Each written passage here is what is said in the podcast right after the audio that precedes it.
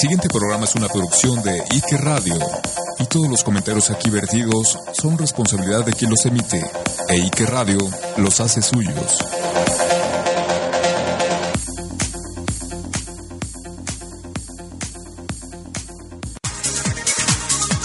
La Ciudad de México se mueve a un ritmo diferente.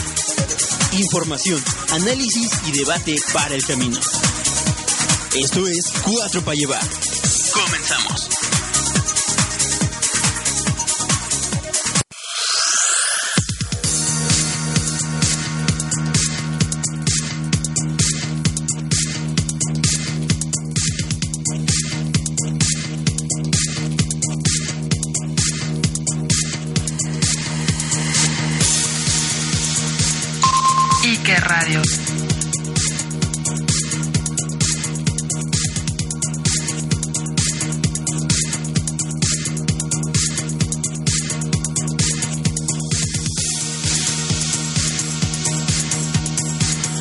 Hola, ¿qué tal gente? Bienvenidos. Estamos en Cuatro para llevar, señores, programón. Tenemos el día de hoy, estamos con una sorpresa, un locutorazo, señores. Juan Carlos, ¿cómo estás?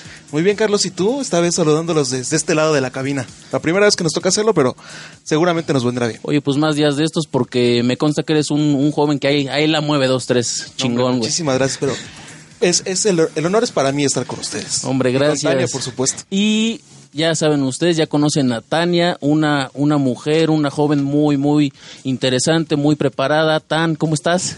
Muy bien, muchas gracias. Pensé que la primera introducción era para mí, ¿eh? Oh, oh, per- perdón, Oye, qué uy. mal, qué mal, Ya empezamos Carlos. filosos, Sí, ¿eh? como debe ser. Pero bueno, una disculpa yo con este afán de equidad de género, de que no importa el, el orden de los factores. No, este, para que- Por ahí fue, ¿no? Simple caballerosidad. Luego, no, no, no, no que fuera a mí primero, sino que le echara igual de ganas que con tu introducción. Ah, ok, Sí. ok, ya El orden no tengo ningún, ninguna objeción. Muy bien, Juan Carlos, por favor, eh, dinos cuáles son nuestras redes sociales. Pues mira, estamos en arroba cuatro para llevar, Facebook y Twitter. Ya Sencillo. tenemos Instagram, por cierto. Sencillito. Cuatro para llevar. Perfectísimo. Oigan, pues, ¿qué les parece si empezamos con una nota muy, muy interesante? Tania trae eh, la nota y nos dice Salvador, güey, ¿qué pedo con las notas? Digo, ¿qué pedo con las redes sociales? Ahí les va, Me por está- favor. Me están reclamando. También favor. arroba Ike Radio en Facebook e Ike Radio en Twitter. Y eh, en Instagram también como Ike Radio. Muy bien, muy bien. Tan, por favor, háblanos de la nota que traes, que también está muy, muy polémica y grave. Pues fíjate que uno de, de los porquis de estos famosos jóvenes, cuatro jóvenes que abusaron de una menor de edad, eh, ordenaron, eh, bueno, ordenaron su liberación después de dos años de lucha de esta, del papá, de, de, de la víctima, eh, Diego Cruz, uno de estos cuatro jóvenes, eh, eh, ha sido absuelto en México dos meses después de que España ordenara su extradición. Un juez federal mexicano ha ordenado que el joven de 21 años sea liberado porque, según la sentencia, no hay pruebas suficientes para considerar que cometió el delito de pederastía. ¿Qué tal? no, bueno. No, bueno, eh, eh, es, es gravísimo porque además es el primero de los cuatro. Ok. Lo que nos dice que seguramente habrá una jurisprudencia y los cuatro saldrán libres. Claro. Y yo les tengo otra pregunta aquí es, ¿qué pesa más? ¿La vida de una mujer? Porque seguramente le cambiaron la vida a Dafne o el poder del dinero. Porque por eso salió libre. No vamos a hacer, no, no, Claro. no hay que buscarle más eh, pies al gato. Salió por dinero. Porque yo te preguntaría, si fuera un señor que no fuera hijo de empresarios, si estaría libre. Así es. Sí, y la verdad es que la justicia es para quien la puede pagar.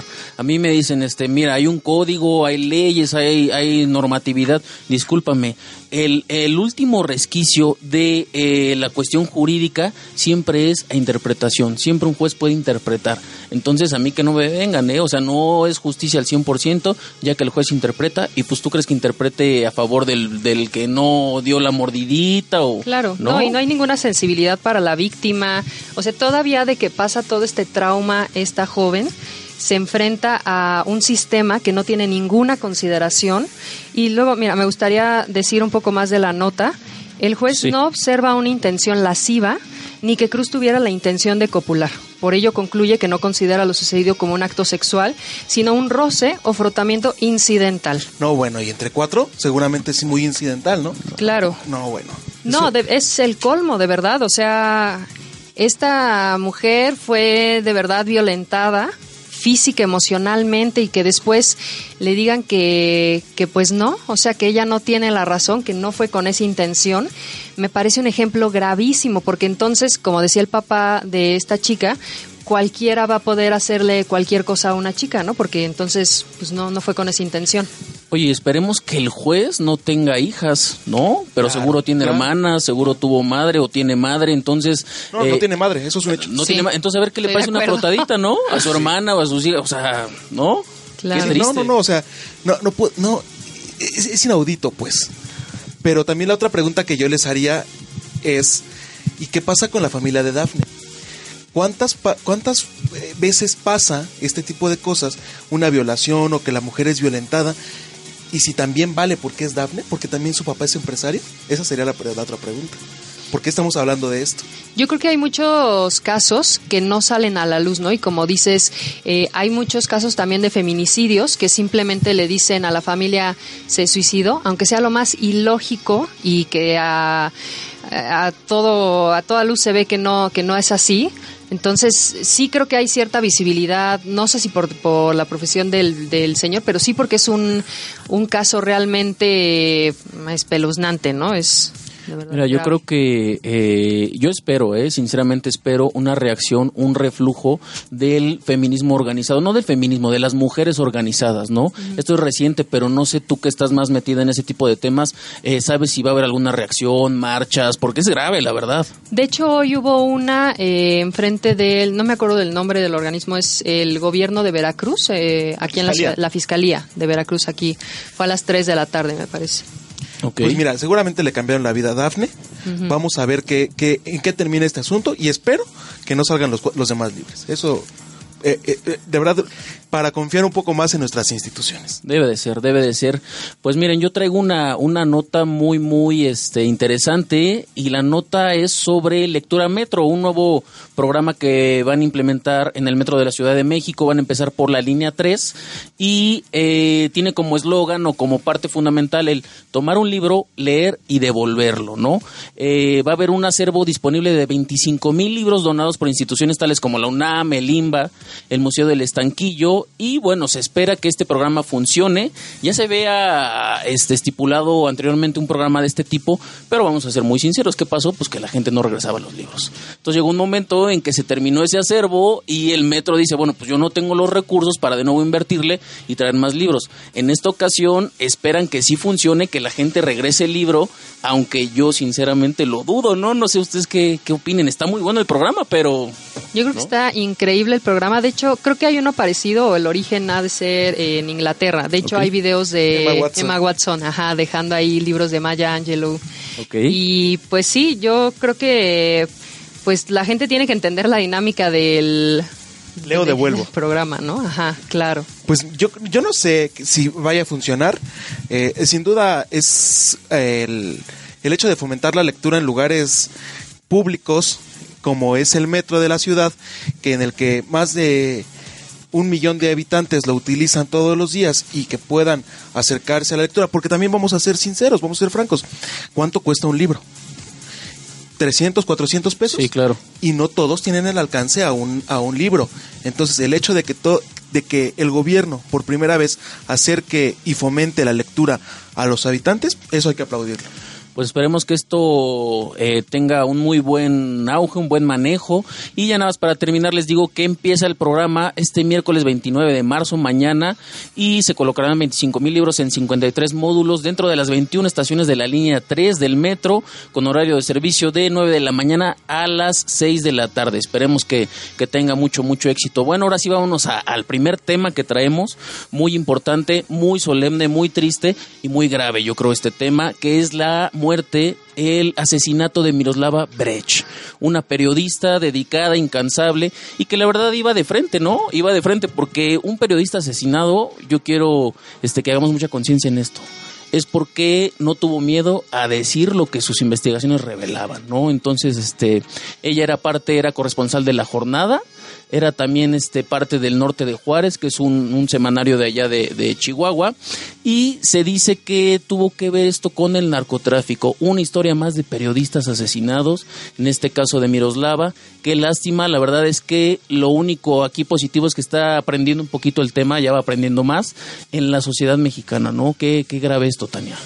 Pues yo creo que, el, bueno, verle ese lado positivo pues desde hace tiempo ya están muriendo muchísimos periodistas y yo creo que es gravísimo. O sea, trata de mandar este mensaje justo de que si dices la verdad, eh, pues te matan, ¿no? Y entonces lo más grave, creo yo, es también ver sí la muerte de Miroslava, pero como una serie de asesinatos que se han venido dando. Hay tres asesinatos solo en marzo. O sea, también la velocidad con la que están ocurriendo estos crímenes es impactante, ¿no? Eh, estuvo también un periodista en Guerrero, ¿no? Y otro en Veracruz. Eh, Así es. Sí, no, no es el, el, único que se ha dado en 2017. Oye, pero eh, viene a mi memoria también el que eh, Rubén, Rubén Espinosa, sí, claro. que fue asesinado en, durante el gobierno de Javidú, de Javier Duarte, y este y que no pasó nada. O sea, no sé qué va a pasar, no sé qué va a pasar con Miroslava. Si vamos a seguir eh, igual que, que, como pasó con Rubén Espinosa, en el que se hace un boom durante tres semanas, dos semanas, medio que capturan a alguien y después se olvida y no pasa nada. Pero el asesinato contra periodistas continúa. Entonces, Así es. Y, y, y, y, se hizo un gran boom con Rubén Espinosa, pero ahí, ahí quedó. Así no, es. O sea, no se hizo nada, se crea una fiscalía, se crea una comisión en la Cámara de Diputados, pero de, de dice un Claro. gran, eh, dice un, este, un dicho popular en el acervo legislativo en el que dice, si quieres que algo no se resuelva, crea una comisión, ¿no? Entonces, y eso pasa. Sí, claro. Claro, claro, pues ya abrimos boca, está muy bueno el tema y queridos este radioescuchas, aguántenos al siguiente bloque, tenemos que ir a unos cortes comerciales, pero les vamos a dejar con una muy buena rolita, es de Mon Laferte con Juanes, amárrame, vámonos. Amárrame.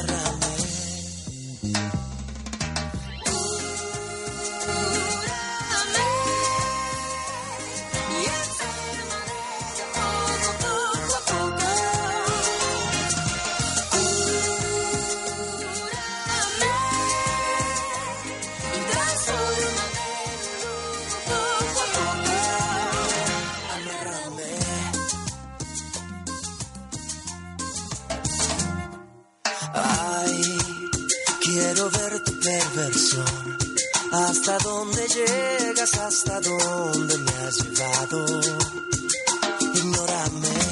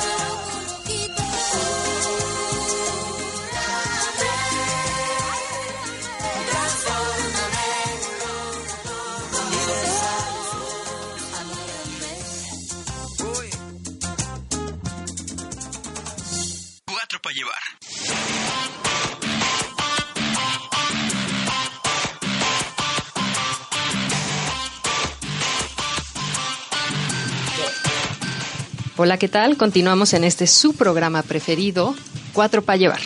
Eh, queridos radioescuchas, estamos eh, hablando del, bueno, del tema de periodistas que han perdido la vida y nos gustaría continuar, no sin antes recordarles nuestras redes sociales. Carlos.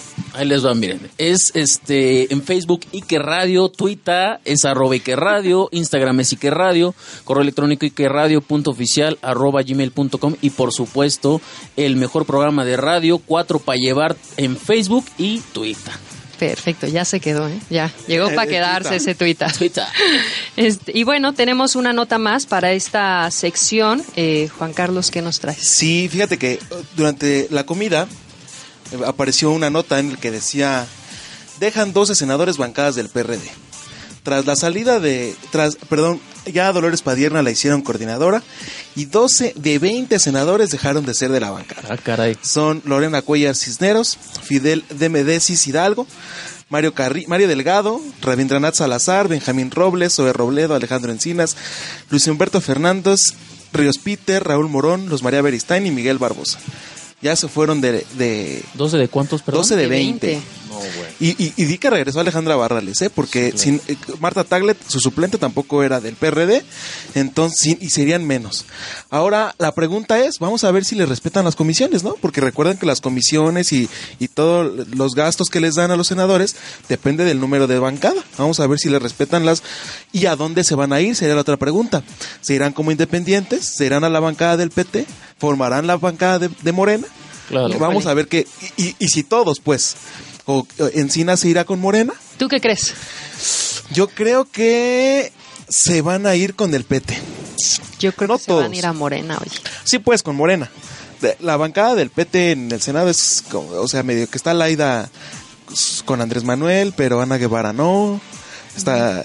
Pero normativamente, ¿cómo está el show? O sea, ¿sí podría implementarse la bancada de Morena? No, no pueden. Porque en ese momento Morena Cuando, no... cuando se creó la legislatura, no estaba... No compitió, ¿no? No estaba Morena, no existía Morena, para empezar. Ok, ok. Entonces, tendrían que ir con el PT, que es más o menos la bancada de Morena. Digo, ya lo han hecho. Yo me acuerdo en 2012, eso pasó con esta Ernestina Godoy. Y En la con- asamblea. Ajá, ajá, efectivamente, era gente de PT Ajá. y terminó virando hacia Morena. O sea, el logo del PT o del PRD, pero ya se sabía que eran gente este, amloísta. Ahora, oye, y la otra es, este, ¿por qué Dolores Padierna? ¿Le están vendiendo el favor a, a René Bejarano? ¿Por qué su esposa? ¿Por qué le dieron la, la coordinación de la bancada del PRD? Y porque, sabe, a ver, no es una no es una mentira que quien manda a Alejandra Barrales es nuestro jefe de gobierno. Sí, claro. Entonces, ¿es algún pago? Esa sería la pregunta. Puede ser. Puede ser, a mí me da risa, la verdad, el, no, no lo tomen a mal, amigos del PRD, me da risa sus enjuagues. ¿Por qué? Porque ya que queda, digo, ya queda un cascarón, no sé, René Bejareno, ¿qué quiere negociar todavía? O sea, eh, prerrogativas, ya lo que les dure la legislatura. ¿Qué más? O sea, para llegar al 2018 van a llegar muy débiles, no sé qué tanto pueda conseguir. Entonces, ya René trae su MNE, ya se quiere deslindar, toda la onda, pero entonces no sé qué más siguen adelante, no, no sé qué le, qué le ve a René de atractivo. Y ya sin René, pues, ¿qué queda? Chuchos y, y ¿qué? O sea, ¿no? El Estado de México. No, ¿verdad? No, no, güey. Silencio, así. no tampoco. No, güey. Sí, Entonces, es que- vuelvo a lo mismo, ¿qué es lo que queda? Eh, no sé si quede algo más ahí. No, pues mira, tam- tam- tampoco hay que dejarlos muertos, porque hay casi que es que en la ciudad que siguen vivos, Lobo, este, el Nenuco, Leonel Luna, que quieras o no en su en su lugar, en su en su delegación, están están vivos. Bueno, pues sí. eh, que una nota para darle seguimiento. Eh, y bueno, pues a mí me gustaría que continuáramos con nuestra nota principal, que es el asesinato de Miroslava Bridge. Yo digo que Brecht, pero échale, Yo échale. digo que en inglés Bridge, en español Brecht. Breach. Y bueno, pues ¿cuáles creen que hayan sido las razones? ¿Habrá razones específicas para, para asesinarla? También la forma, ¿no? En la que, en la que muere, eh, pues muy lamentable, ¿no? Delante de uno de sus hijos. Mira, ahí se está ligando mucho el tema con César Duarte. César Duarte ya le están metiendo la perseguidora, ya es una persona non grata y tiene que dar cuentas a la justicia.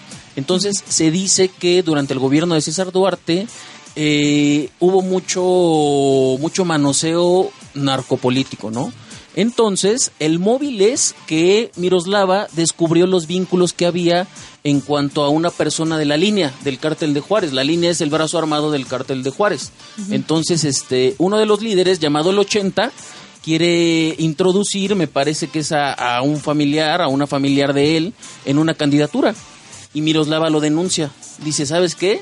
Tú este, tienes vínculos con el narco, no se puede dar esto en Chihuahua, a mí me duele Chihuahua, y lo digo porque leyendo un poquito su biografía te das cuenta, ¿no? De los puestos que ocupó, este, de todo el activismo que hizo por Chihuahua, y te das cuenta que es una persona Miroslava sin, sin endiosar, ¿eh? porque vamos a ser muy sinceros. Cuando la persona fallece tendemos a decir, era bueno, era casto, Sí. era puro. No quiero caer en ese sentimentalismo, pero sí quiero hacer hincapié en que estaba comprometida la señora con, con Chihuahua. Entonces, si tuvo el valor de denunciar eso, sabiendo el, el peso de este tal 80, que ahí les va lo que hace el 80. A la pura usanza de Pablo Escobar, Pablo Escobar, era, recordemos, el famoso jefe del cártel de Medellín, lo que hacía allá era El patrón. eh, el patrón. El patrón este, era populismo puro. Construía vivienda en los barrios más pobres de Medellín, daba regalos, daba este alimento, lo que tuviera en mano lo, lo daba, ¿no? Y es ahí hasta debatible, pero bueno, no es el tema de hoy. El caso es que este tipo, el 80, estaba haciendo lo mismo en Chihuahua. Remodelaba escuelas, les daba recursos a las, a las escuelas y pone una placa. Esta placa decía, esta escuela fue renovada con 20% de recursos del gobierno y 80% de la iniciativa privada. Por de ahí viene el 80.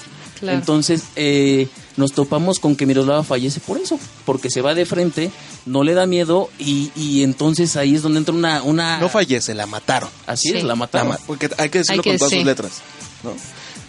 Y bueno, también, o sea, este tema que dices, pero que ella ya haya reportado que tenía o que había recibido amenazas de muerte y que sigamos viendo esta tendencia de, de que no hay ningún tipo de protección, ¿no? Para los periodistas y como dices, son personas muy valientes que sí dicen la verdad y que, pues, con todos estos sucesos, eh, pues saben que los están asesinando y de tomos continúan sabiendo que pues no hay ningún mecanismo de defensa, ¿no? Que los proteja. Sí, pero oye, yo tengo otra duda. Fíjate que eh, a mí me cae muy bien el gobernador de Chihuahua. No soy panista, pero me cae muy bien Corral. Pero leí una nota en la que decían que el, el, el índice delictivo y de asesinatos ha crecido un 90% des- desde su, desde su toma de protesta. Entonces, ¿qué está pasando? O no, o, o no negoció con el cártel, o el mismo cártel PRI le están haciendo la, la jugada, o qué está pasando. Fíjate, hay un buen juego político ahí. Eh, yo también reconozco mucho a Corral, me parece un, un una persona inteligente y muy, muy frontal. Ya la historia dirá si realmente lo es o no. No, no me toca a mí juzgar. Lo que sí leí yo también es que él dice que se ve que el gobierno federal no está presente en Chihuahua. ¿Por qué? Porque el Esa es otra. 60% de los delitos son del fuero, Del fuero federal. Ajá, del fuero federal. Entonces, ahí refuerza tu teoría. O sea, es una guerra frontal entre gobierno federal y Contra Corral. ¿no? Porque también eh, recordemos que Corral es el contestatario del PAN, ¿no? Así o sea, eh, cuando fue legislador se le ponía enfrente al PRI, le decía y le ganó. o sea, claro. le ganó Chihuahua que al delfín de, de César Duarte. Entonces, pues habrá que ver, ¿no? Re- regresando a lo, del, a lo de la periodista y los periodistas muertos, eh, quiero hacerles una pregunta. Es difícil, ¿eh? porque ni yo mismo tal vez tenga la respuesta.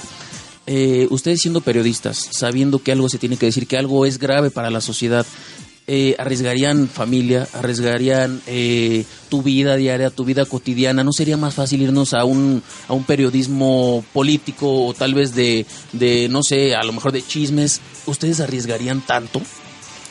Yo sí lo haría si sé que depende de mí, ¿sabes? O sea, yo creo que era el caso de Miroslava, que ella sentía este peso y este deber de que pues nadie más lo decía en Chihuahua. Entonces, yo sí lo haría. Yo también creo que sí.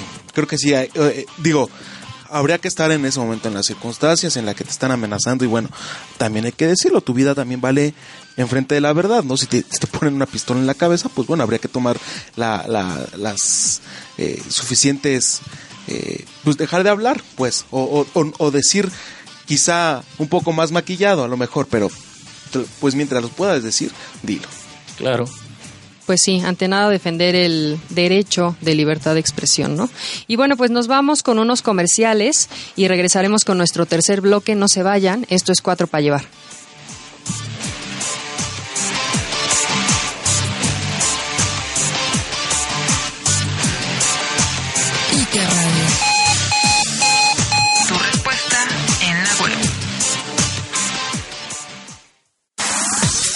Porque de lo bueno, siempre queremos más. Continuamos. Ike Radio siempre presente en las redes sociales. Diagonal Ike Radio en Facebook o en Twitter. Arroba Ike Radio. Porque tu opinión también es importante.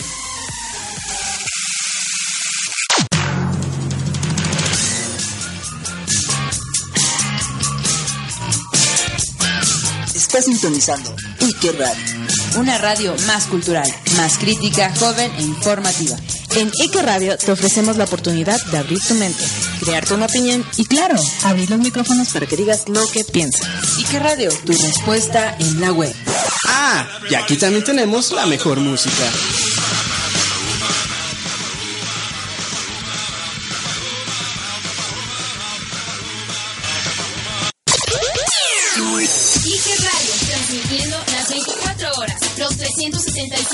Del año, desde General Antonio León número 2, Colonia San Miguel Chapultepec, Delegación Miguel Hidalgo.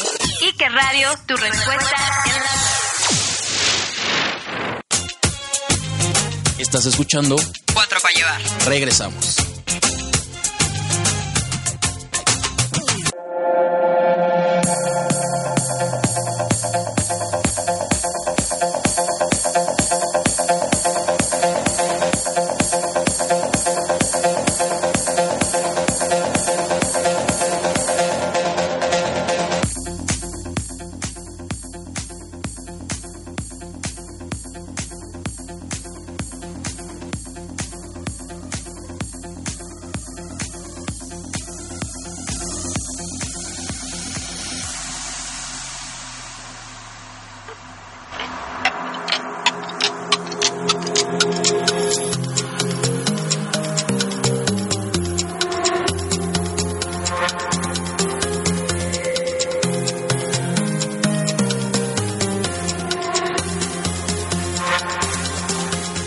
De regreso amigos en su programa Cuatro para llevar. Seguimos este con temas muy interesantes. Tenemos por ahí unas notas importantes en este contexto de los jóvenes en la Ciudad de México, de los jóvenes en general en la nación. Eh, y apareció últimamente una personita ahí que se llama Mars Aguirre. ¿Tú qué sabes de, de la tal Mar- Mars Aguirre? Pues saca un video, ¿no? En donde dice que no, bueno, que va a dejar la escuela, no que no va a regresar, sino que va a dejar la escuela, ¿no? Pero tiene motivos. Sí, dice, ella dice que quiere acabar con el sistema, que este, que ese sistema está podrido, que para qué va a estudiar. si claro. dice, mi maestro se cree la muy ver, este, y Ver, solam- ver. así es, en esta, así lo dice con esas palabras en el video. Eh, tiene pros y contras, ¿no? Sí, claro. O sea, yo creo que está bien que persiga sus sueños, tiene 16 años, Sí, claro. puede chocarse o no. Eh, y bueno, se hizo viral. Ese es el otro punto, ¿no? Podemos tomar la decisión de dejar de estudiar, pero ella decidió grabar su video. No sabemos si se quiso hacer famosa, no sabemos por qué lo hizo, pero ahí está. ¿Sabes qué? A mí lo que me impresiona es que se le dé tanta, tanto foco, ¿no? O sea, está bien lo que dice, puede, puede ser relativo, ¿no? Pero eso mismo que dice ella lo dicen muchos chavitos, ¿no? Muchísimos. Tú entras a, la, a un salón de la Prepa 9 y 10 chavos con menor, con, con mayor elegancia, perdón, te dicen lo mismo. Entonces, ¿por qué tomó tanto revuelo, no? O sea, ¿por qué...? ¿Por qué se grabó? Caray. Yo también creo que es por las redes, es fenómeno Y red. no los paras, ¿no? No. O sea, una re- un- subes un video y o lo pueden ver de este, tres personas o se puede hacer viral y verlo millones. Y estar hablando en un programa de radio de ella en la que Sí, claro. la ella creo que vive en Villahermosa. Entonces, este, Mira, no sé, no sé si nos está escuchando, pero nosotros estamos hablando de ella. Y la otra cosa y que quiero ligarlo con el tema es que cuando lo vieron, cuando salió este video, alguien me preguntó, ¿y a ellos son a los que les quieres dar el voto a los 16? Entonces yo les dije, sí, sí, a ellos les quiero dar el voto a los 16. Porque son contestatarios, porque saben, eh, saben, no sé si sepan lo que quieren, pero, pero sí lo van a buscar y lo van a luchar. No sé. Saben lo que no quieren, yo Ajá, creo. saben lo que no quieren. ¿Ustedes qué opinan? ¿Le dan el voto a los 16 o no? Que es nuestro tema, nuestro tema en este programa.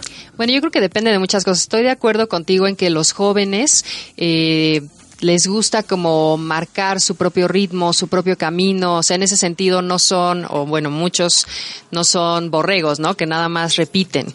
Y estoy de acuerdo en eso. Creo que nada más se deberían de implementar otros, pues no sé si talleres, cosas para interesar justo a los jóvenes, porque si no va a pasar lo mismo, va a salir otra Marza Aguirre y va a decir, yo no voy a votar porque estoy en contra del sistema y me vale, ¿no? Hay dos ópticas. La primera de ellas, amigo Juan, no sé si compagines conmigo, es jurídica y la segunda es política y social. De, de la manera jurídica, por supuesto que hay razón para que los jóvenes voten a los 16 años. Si tú ya puedes trabajar, si tú adquieres obligaciones a los 16 años, es lícito y es Claro. completamente justo que tú también votes a los 16 años. Sí. O sea, yo creo que de eso nadie tiene ni tantita duda. Lo que sí veo, y la óptica social se come a la, a la jurídica, es si están o no preparados, si quieren o no Sí, asumir sí el están preparados. Sí voto. Sí están preparados. ¿Por qué están preparados? Porque hoy yo tengo 24 años. Hace, cuando yo tenía 16 años, no existía Twitter, no existía Facebook y no existía toda la información que hoy está. No estoy diciendo que Twitter y Facebook tengan la verdad, pero sí estamos al alcance. Y te preguntaría otra cosa. ¿Quién crees que esté más informado? ¿Un joven de 16 años que tiene todas las redes sociales y que tiene toda la información al alcance? ¿O un señor de 70 años que vive en el pueblo más alejado de Guerrero o de cualquier municipio y que toda su vida ha votado por el PRI? Y que nunca ha votado, nunca va a votar por otro partido más que no sea por el PRI. No le importan las propuestas, no le importa el candidato, no le importa si es un narco, pero ha votado por el PRI. ¿Quién crees que está más informado? Posiblemente el joven, pero yo te diría, ¿tú crees que la calidad de información en Internet, en redes sociales, es buena al 100%? No, no, no, no, no, no es lo que estoy diciendo. Estoy diciendo que tienen al alcance. Sí están al alcance, pero justo debería haber mecanismos para llegar a estos jóvenes, porque la verdad, ¿qué- ¿qué ven los jóvenes? O sea, ven BuzzFeed, ¿no? Hacen quizzes en BuzzFeed. Entonces, Y yo realmente... también. El último que hice es qué tan guarro eres. Saqué 15 de 15. No hay duda, entonces. Sí. Entonces, este, pero la otra es, sí tienen información, pero no, eh, hay, quien hay quien también me decía, pero por, eh, ¿cómo les vas a dar el voto si solamente van a querer un ID para poder comprar alcohol? O para Sí, poder, claro. no, claro que no. O sea, si, si vas a comprar alcohol, tú vas a comprar desde los 16 años teniendo ID o no. O 15, o Oye, sea, pero los consigues. sinceros, O sea- el chavito de 16 años es antipartidos, es No, claro antisistema. no, claro. ¿Por quién sería el voto? Por eso. Los chavitos. Por eso. crees? No, bueno, ¿Y qué? ¿Y acción juvenil? ¿Son No, tontos? No, no, no. oye, no. o No, sea, yo creo es que, también la más- Wikipolítica, por ejemplo, o sea, hay muchos jóvenes que están impulsando el interés por la política y es real, ¿no? O sea, ves gente joven como tú y te Sí están identificas. interesados. No por los partidos políticos. Claro que sí. O sea, una diferencia muy esta importante. acción Una cosa juvenil que es la más grande. Y otra cosa es ser apartidista. Acción Los juvenil es la más grande, Carlos. Acción juvenil Por es la, es la pero si ya institución tienen- de jóvenes más grande. Y, Y si ya tiene tienen el interés, eh, o sea, pueden justo denunciar esto, ¿no? O sea, yo tengo el interés de, de votar, pero no tengo un partido que me represente y entonces tal vez sí podría salir una propuesta justo desde los jóvenes, pero lo primero es tener el interés. Y la otra es, hay que ir por derechos. Toda la vida nos están quitando derechos, eh, nos están coartando los derechos. Vamos a ir por más, perdón, pero yo no quiero que, que quede en mi, en, en mi mente, yo no voté por ti, eh. digo, yo no, yo no peleé por tus derechos. Yo quiero que se, vamos por más derechos. ¿Por qué quitarle el derecho más genuino, que es el derecho a decidir? O sea, te, están limitando con quién te casas porque los homosexuales hasta apenas les acaban de dar el derecho a decidir con quién se casan. A la mujer le están dando el derecho a decidir a tener hijos o no. ¿Y, ¿Y por qué a los jóvenes no le van a dejar el derecho a decidir quién los va a gobernar? ¿Por qué no? Perfecto, yo te voy a decir una cosa. Vamos a ver los ejemplos, ¿eh? Vamos a suscribirnos a los ejemplos. Menciónenme, por favor, tres o cuatro jóvenes sobresalientes que vengan del activismo, porque el joven es puro en el activismo, y después dónde terminaron. Creo Tania que Pimentel. Tolini, ¿no? O algo Tania así. Pimentel. Híjole, ¿puedo decir Kumamoto? Kumamoto. Kumamoto.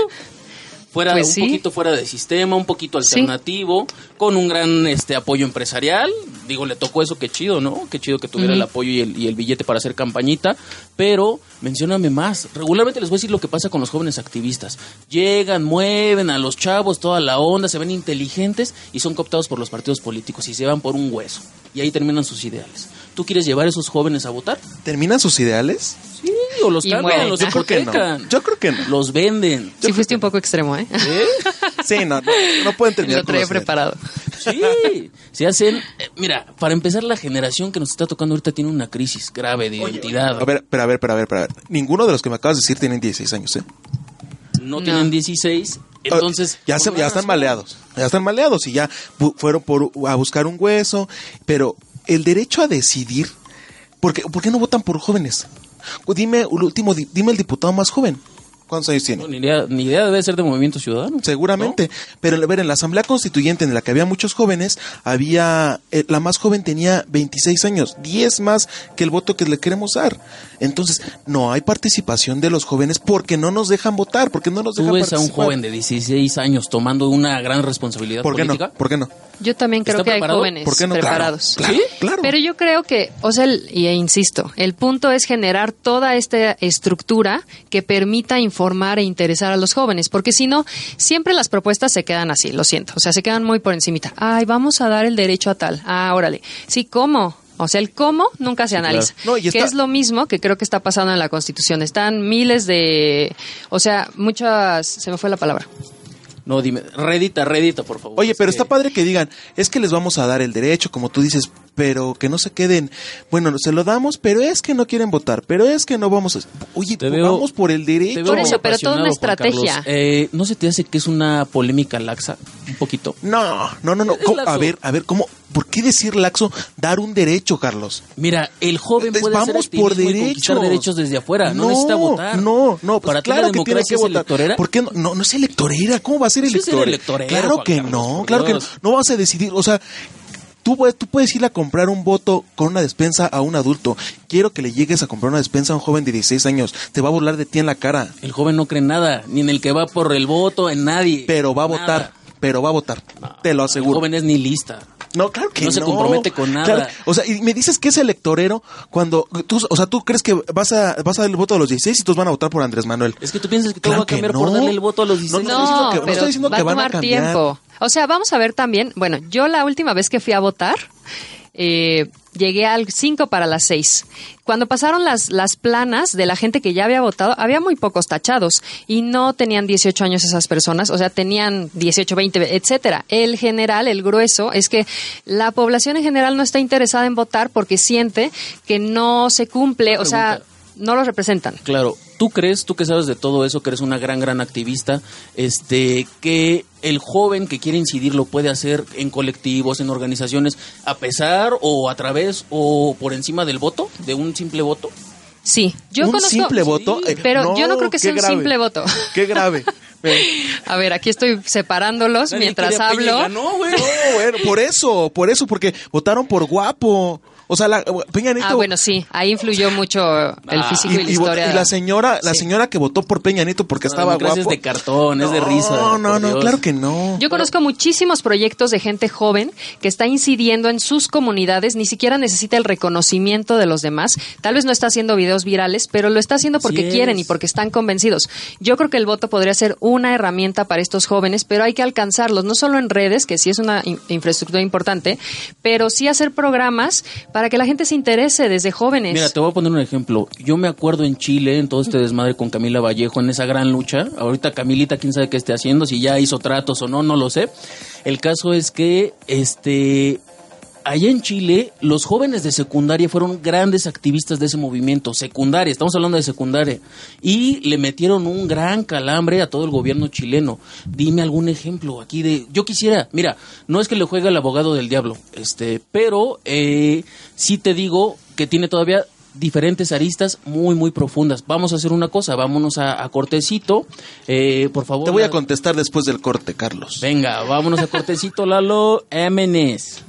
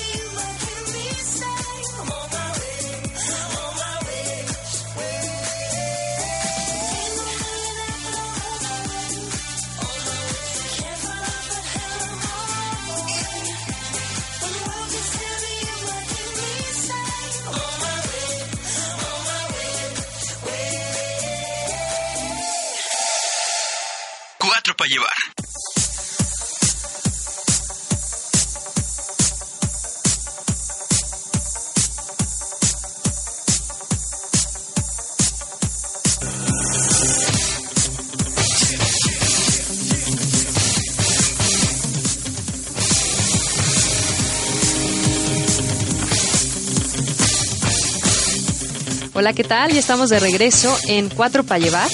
Y bueno, tenemos un tema súper interesante. Se quedó súper interesante el tercer bloque. Ya no vieron ustedes aquí, pero tuvimos que aplicar medidas de emergencia extremas.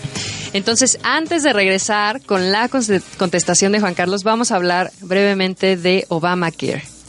Pues sí, es eh, un, un revés más hacia Donald Trump, como el que le va a pasar a Carlos en este próximo bloque con el Obamacare. Quiso tronar el Obamacare y eh, no se pusieron de acuerdo los sus congresistas y resulta que no. Tuvieron que retirar la propuesta. Obamacare se salva. Obama sigue vivo en la Casa Blanca. Y bueno, yo cuando vi la nota, lo primero que dije es, Donald Trump no es político. Donald Trump no es político porque le faltó el famoso cabildeo con los mismos integrantes de su partido. O sea, él dijo, yo soy el presidente, mando mi propuesta, y yo mando, y no, resulta que no, que aunque eres el presidente, le tienes que cabildear y le tienes que este, ir a negociar con tus mismos integrantes, porque cabe señalar que no pasó porque un cierto número de diputados no votaron por su propuesta. Entonces, ¿será el primero de muchos reveses que tendrá desde la Casa Blanca? Espero que sí. Mira, quien lo padece son los ciudadanos norteamericanos. ¿Por qué? Porque se dice que la iniciativa de, de Trump tiene que ver con las empresas aseguradoras, ¿no? Eh, acabar con esa especie de seguro social, eh, a semejanza un poquitillo de lo que hay aquí en México, para que todos los ciudadanos contraten con este pólizas de seguro, bla bla bla, seguro médico. Entonces, digo, eso es negocio, ¿no? A todas a todas luces. Y la segunda es que se da un caso muy curioso, vienen a hacer turismo médico aquí a México. Pues Claro. no estamos tan mal en ese sentido, ¿no? Bueno, quién sabe si no estamos tan... Para nosotros creo que sí estamos muy mal. Pero justo muchísima gente depende, ¿no? De Obamacare. No sé si vieron un tuit de una señora que había votado por Trump y que demandaba su Obamacare y así, pues, La- ah, la una de las propuestas, claro. Pero, Pero, bueno, es que es empresario. Cla- pero siempre tuvo este perfil Pues empresarial, o sea, y sus intereses claramente van a ese, a- con esa perspectiva. Pero mira, aquí seguimos votando por Peña Nieto él era político y hay cuánta gente no se arrepiente por haber votado por Enrique Pues Peña sí, Nieto. yo también decía, no, pues hay- habemos muchísimos que no soportamos a Peña Nieto, que en nuestra vida votaríamos por él. Y lo que me sorprendía es los que sí. Los 10, 20 millones, o sea, dices, estaban ¿qué- qué- qué convencidos aparte. pensando, güey? Sí, claro. Pues sí, pero bueno, continuando con nuestro tema tan polémico del voto a los 16, yo voy a fingir de referí aquí. Entonces, Juan Juan Carlos, Carlos, a decir- tenía la palabra. Pero nos va a decir una verdad incontestable, o sea, la verdad de las verdades. A ver, continuamos. ¿Cuál es el- del millón sobre los jóvenes. ¿Cuál es? Vamos en el round 4. Pues y Juan mira, Carlos dice, este, yo te diría que eh, no podemos no podemos negar un derecho de entrada. Eso ya lo, lo, lo toqué en el, en el eh, bloque anterior. Y la otra es, es un primer paso para los jóvenes, para los derechos de los jóvenes. Está bien, eh, se deba votar a los 16 años y cabe recalcar que en esta constitución de la Ciudad de México ya también se disminuyó la edad para ser diputado. Estaba en los 21, ahora está en los 18. ¿Ustedes qué opinan? ¿Por qué ahí, por qué ahí no hubo tanto show? O sea, ¿por qué si bajaron la edad? Este, estaba en los 21, se baja a los 18, no, no, no hay- nadie está hablando Nadie de eso. nada. Pero ¿por qué para votar no lo permiten? No Yo permiten el disminuir la edad. Yo creo que es el hecho de que ya estaba eh, aceptado, ¿no? Por todos, como que ya todos ven a la gente de 18 años como ya adulto, ¿no? Cumples 18 claro. y eres adulto. Y justo esta idea de cambio, el cambio, el cambio siempre crea conflicto. Claro. Entonces es este cambio el que está ahí, pues, causando todo este. ¿Y por qué no disminuir dos años? Es la. Luego le pegas a, a cotos de poder. El cambio te genera que el status quo se mueva, obviamente, y quitas privilegios a veces. Yo lo que, en lo que sí estoy cierto es que, mira, no, te decía antes del corte, no quiero jugar al abogado del diablo, pero sí quiero que esto sea muy genuino, que sea un movimiento genuino. Nos encanta aquí en México hacer cosas artificiales, hacer simulaciones. Entonces, por ejemplo, esta constitución, lo decíamos el programa pasado con Rosa y con Irak, eh, generalmente las constituciones emanan de un movimiento social muy grande, muy fuerte, ¿no? De un hartazgo generalizado. Esta fue artificial. ¿Buscas Entonces, una revolución para darle el voto? No, ¿Neta? no, pero sí un movimiento importante. No, o sea, no puedes dar un derecho. de conciencia. No puedes dar un derecho. Un derecho No puedes laxo. otorgar un, que, que no es un derecho laxo. ¿Cómo vas a decir que es un derecho laxo la Mira, votación? ya hay el decidir. Y hay ejemplos. O en sea, ¿por diversos qué tienes que, por qué tienes que buscar a que te, a que el gobierno te haga manifestaciones para que, te- para que, para otorgar un ¿El derecho? me haga manifestaciones? No, que te hagan No, un, no, que te hagan un gobierno, que el gobierno, le hagan una manifestación al gobierno para, para dar un derecho. Bueno, O sea, yo creo no que manifestaciones hay muchísimas. O sea, esto que dices del hartazgo, hay un hartazgo general y yo creo que más bien es involucrar a toda la gente para que se sienta parte de este cambio, o sea, de que sí se van a aplicar lo que se diga, porque si estamos hablando que ya el derecho de la libertad de expresión está en la Constitución, pues sí, pero si estamos viendo esta realidad de que matan un periodista por semana, no importa entonces lo que diga la Constitución, entonces no está representando otra vez a la ciudadanía. Mira, yo no creo que avancemos. Ok, concedemos, ¿no? Ya voto a los 16 años. Pero yo no creo que sea el cambio. Yo creo que lo estamos viendo como una panacea. O sea, en realidad no es el cambio que necesitamos. Creo que hay cosas más de profundidad. Otra cosa a tu favor, que eso sí lo tengo muy consciente, se me hace muy, muy, muy raro que el PAN y el PRI estén con todo en contra de ese voto a los 16 años. Entonces piensa mal y acertarás. Sí, claro. El PRI es el que estaba en contra. El PAN que es que está a favor.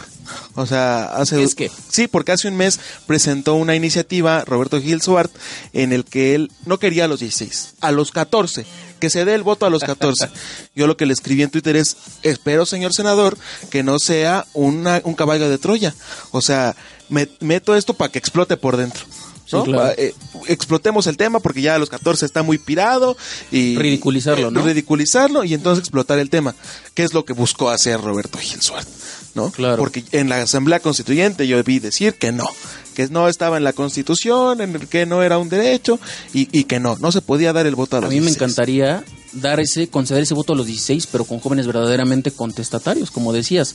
No los hay en México, a los 16 por lo menos, no los hay. 18, 19, ya se va viendo su madurez política y social. O Ahorita sea, no los hay. o sea, para votar tienes que ser contestatario. Sí, claro. Ah, bueno, entonces háganos una prueba. Sí, claro. Que entonces para darnos el voto que nos hagan una prueba y que no voten Porque todos. Si no estás consciente. de- ah, o sea, de tienes que ser duele. consciente. Perfecto, pues entonces hagamos una prueba. votar. Hagamos una prueba para que voten. Entonces, no es que no se den las credenciales de Nos elector así. un no, hagamos hagamos un examen, hagamos un examen para que nos den el Entonces, voto. no analizamos. No, claro, se tiene que analizar y para eso está el periodo de reflexión y para eso están las, las campañas. Me Pero no me, razón. pero no me estás, no me, no me digas, no me digas que se tiene y que a los 16 años no tienes conciencia. ¿Política? Claro, Sí perdón, perdón, perdón, pero yo a los 16 años yo ya me ponía mi listón de Andrés Manuel, ¿eh?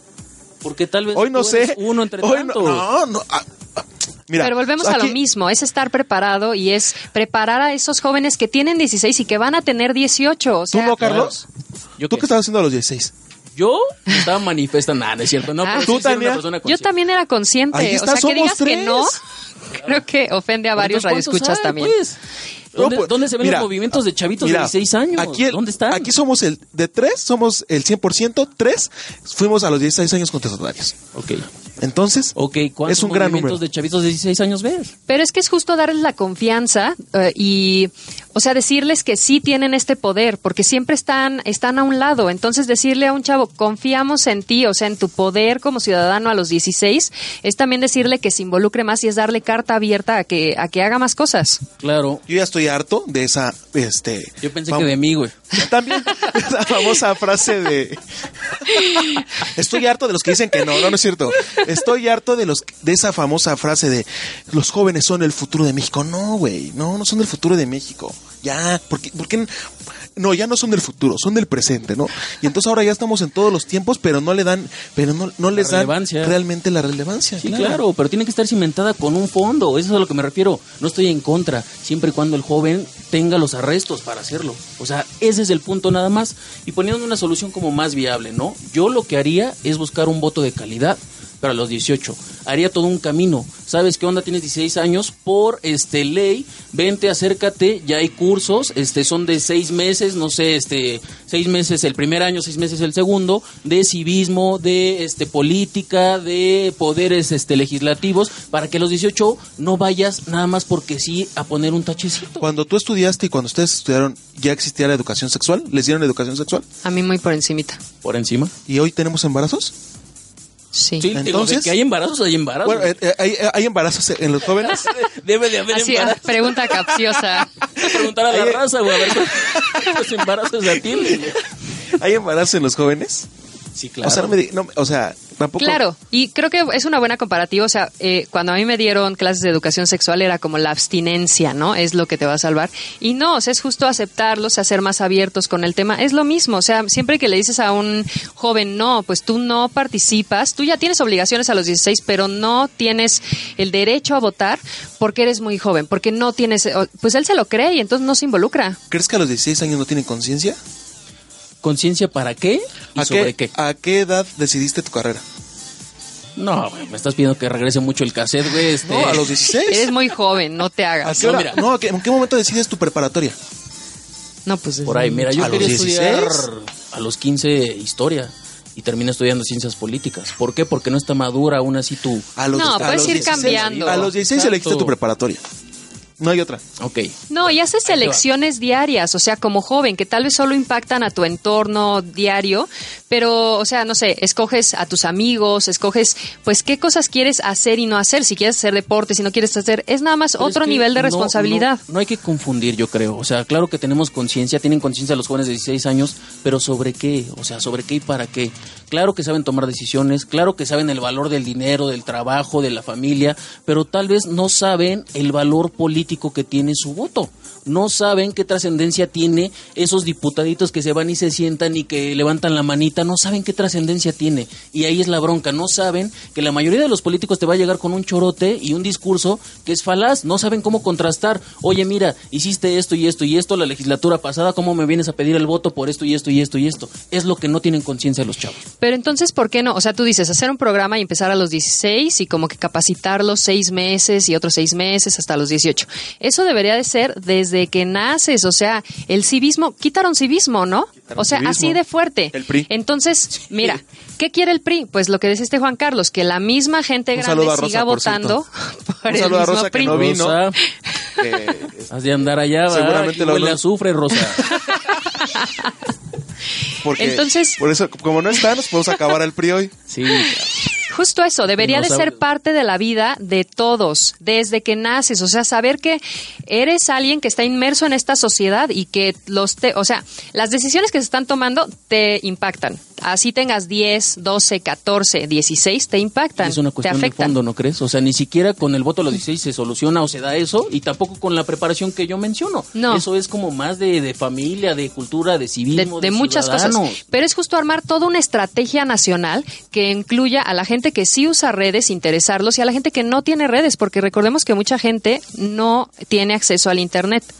Entonces, eh, pues yo diría que el gobierno se debería de acercar ya a estas organizaciones de sociedad civil que están interesadas, que están formadas por jóvenes, para manejar un lenguaje, pues por jóvenes y para jóvenes. Por ejemplo, tú cuando llegan a, a Pecha este, jóvenes, ¿qué, ¿qué es lo que sientes? ¿Qué les dices? ¿Cómo los motivas? Ay, yo creo que yo no necesito motivarlos, la verdad es que ellos me motivan a mí increíble. Yo fui a la COP 13 Ajá. y hubo presentaciones sobre medio ambiente de jóvenes, de no más de 24 años. Sí, sí. Y entonces estaba el chavo que era el ejidatario más joven del mundo, con 18, no sé, y dirigía a Wow. 60 personas.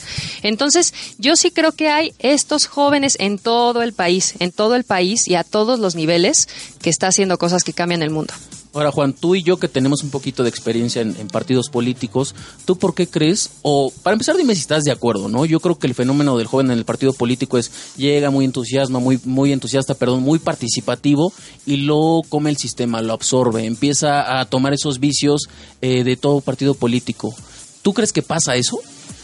Eh, llegan al partido político y llegan a intentar cambiar, que es lo- con lo que yo voy a terminar. Eh, vamos a darle el voto a los 16 para poder cambiar la política podrida que hoy tenemos. No podemos seguir haciendo las mismas cosas teniendo lo mismo. Entonces yo creo que para romper este paradigma hay que hacer cosas diferentes y esa cosa diferente es darle el voto a los jóvenes de 16 años. Vamos a terminar con lo que está pasando en México tomando esa decisión. Y la otra, ¿por eh, qué- ¿por qué apoyo el voto a los 16? Porque nadie, he, he debatido en muchas mesas este tema y nadie me ha dado una razón del por qué no. Nadie. Ya te di como 10. güey. Lo que pasa es Pero válidas para él. No las quieres observar. No, no, no, no, hay- no hay. No. Mira, premisa 1, premisa 2 te da el- el- la, la conclusión y son buenas. Revisa las premisas. Citan, por favor. Bueno, a ver, para cerrar, una despedida, ya. Eh, díganos No se ustedes en peleen, redes. muchachos, no se peleen. Díganos sean qué les pareció. siempre, por favor. No, perdón, perdón. No, no, no, díganos en redes qué les pareció este programa. Que nos Eh, digan qué opinan. Hay que, claro. a- vamos a, a Sean hacer una contestatarios, encuesta. por favor. Vamos a hacer una encuesta. ¿Qué opinan si, si votan, eh, están a favor del voto a los 16 años o no? Perfecto. Ok, pues ya. Nos vemos la próxima semana. No sé si voy a estar de este lado de los micrófonos, pero seguramente estaré en este lugar. Y me dio mucho gusto compartir esta pequeña charla con ustedes. Gracias. Carlos. Eh, te rifaste, hubo muy, hubo un enriquecimiento muy, muy bueno. Y bueno, yo también les doy las gracias por escucharnos. Recuerden siempre revolucionarios, pero juiciosos, siempre con fundamento. No hay que hablar a lo menso, señores, hay que hablar con fundamentos. Cuídense, nos vemos el siguiente programa. Así es, no abren a lo menso aunque tengan 16 o 20 o 24 o 60, por favor. Y bueno, a mí me gustaría decirles rápidamente que vamos a tener un evento de Pechacucha, que son 20 imágenes de 20 segundos cada una, 6 minutos 40 para hablar justo de la Constitución de la Ciudad de México este jueves a las 20 horas en la antigua sede del Senado en Jicotencatl 9. Vengan, entérense por personas jóvenes, justo de sociedad civil y ONGs, qué opinan sobre lo que se publicó ya en nuestra muy controvertida Constitución CDMX. Ahí estaremos. Perfecto. Y bueno, para irnos, vamos con una canción, la nueva de Gorilas, Ascension. Díganos también qué les parece.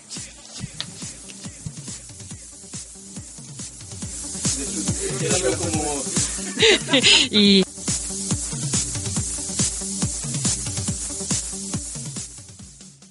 Cuatro para.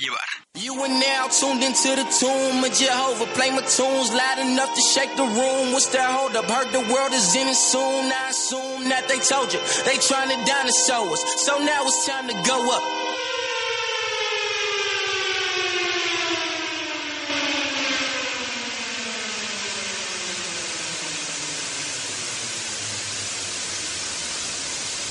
The sky's falling, baby, drop that ass for it crash. The sky's falling, baby, drop that ass for it crash. The sky's falling, baby, drop that ass for it crash. The sky's falling, baby, drop that ass for it crash. The roof is on fire, she wet like Barbara Streisand. Police everywhere, it's like a nigga killed a white man. I just wanna find a baby mama for the night, and so don't be coming round Vince on that veteran shit. On the 911 shit. Need a Mrs. Brown as Missy. I can have some fun with them slave bones. Make Grace Jones. Don't stop, bitch. Stay focused. They hated on us since days of Moses. Let my people go crazy. Them stars falling. Don't chase them. The sky's falling, baby. Drop that ass for it crash. The sky's falling, baby. Drop that ass for it crash. The sky's falling, baby. Drop that ass for it crash. The sky's falling, baby. Drop that ass for it crash. It's on the line, tapping it fast and slipping my mind. Oh, and I'm drunk, I'm spirited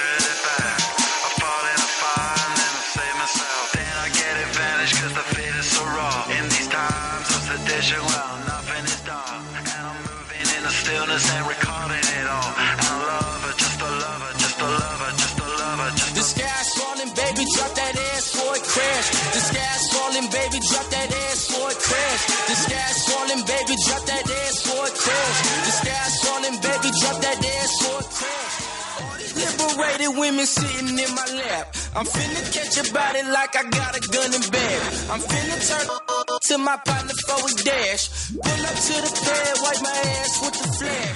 I'm just playing, baby, this the land of the free. Where you can get a Glock in the gram for the cheap. Where you can live your dreams long as you don't look like me. Be a puppet on a string hanging from a fucking tree. The sky's falling, baby, drop that ass for it crash. For. The.